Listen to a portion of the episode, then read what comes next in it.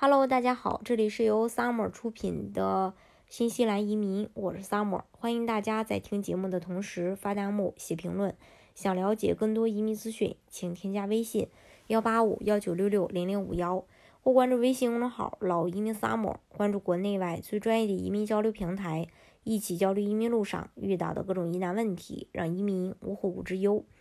今天呢，跟大家一起来聊一下新西兰这个国家。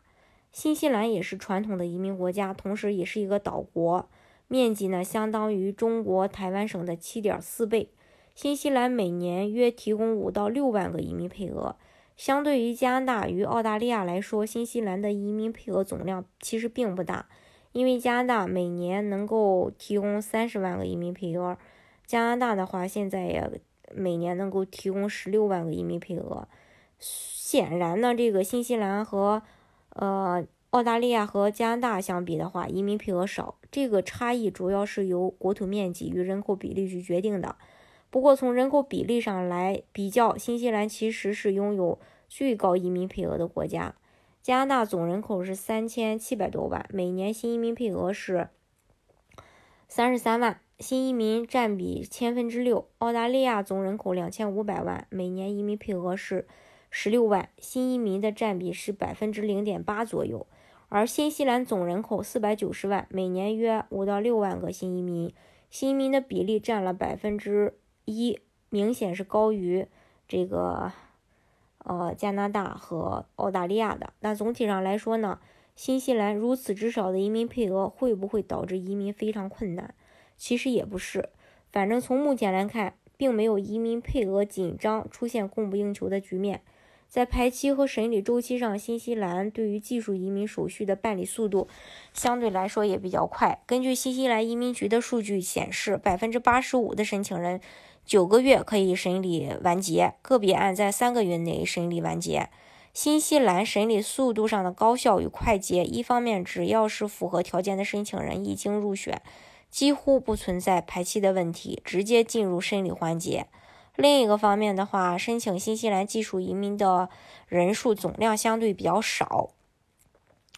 嗯，首先呢，嗯，为什么这么说？因为，嗯，技术移民，呃，它有基本要求的影响。新西兰技术移民的申请条件主要分为两个部分：基本要求与评分要求。虽然大部分人将评分要求视为首要决定性因素，但同样，基本要求也非常重要。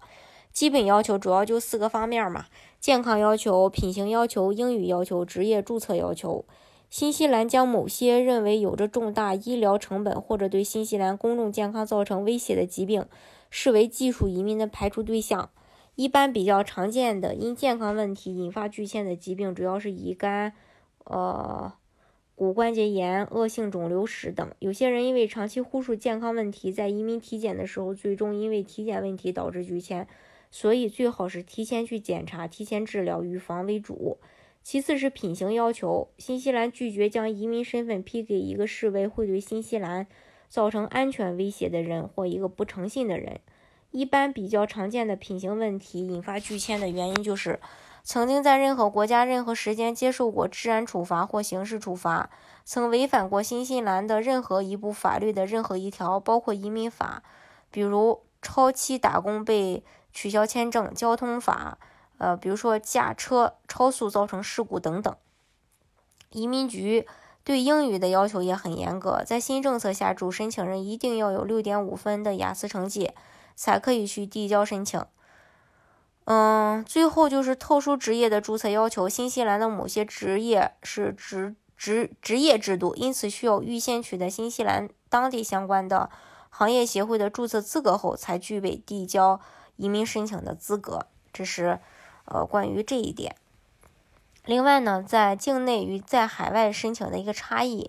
新西兰将百分之八十五的绿卡都批给了已经在新西兰境内的申请人。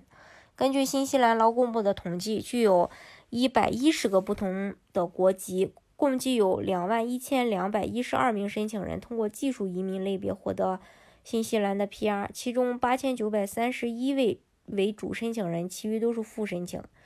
在这八千九百三十一位为主申请人当中，其中有八千三百七十二位主申请人在新西兰境内递交的技术移民申请，这一个比例占据获批总数的百分之八十五。余下的一千五百三十一位主申请人是在新西兰境外被获批的，这个比例是百分之十五。这是关于这个新西兰的一个移民政策。大家如果想具体了解的话，欢迎大家添加我的微信幺八五幺九六六零零五幺，或关注微信公众号“老移民萨摩关注国内外最专业的移民交流平台，一起交流移民路上遇到的各种疑难问题，移民无后顾之忧。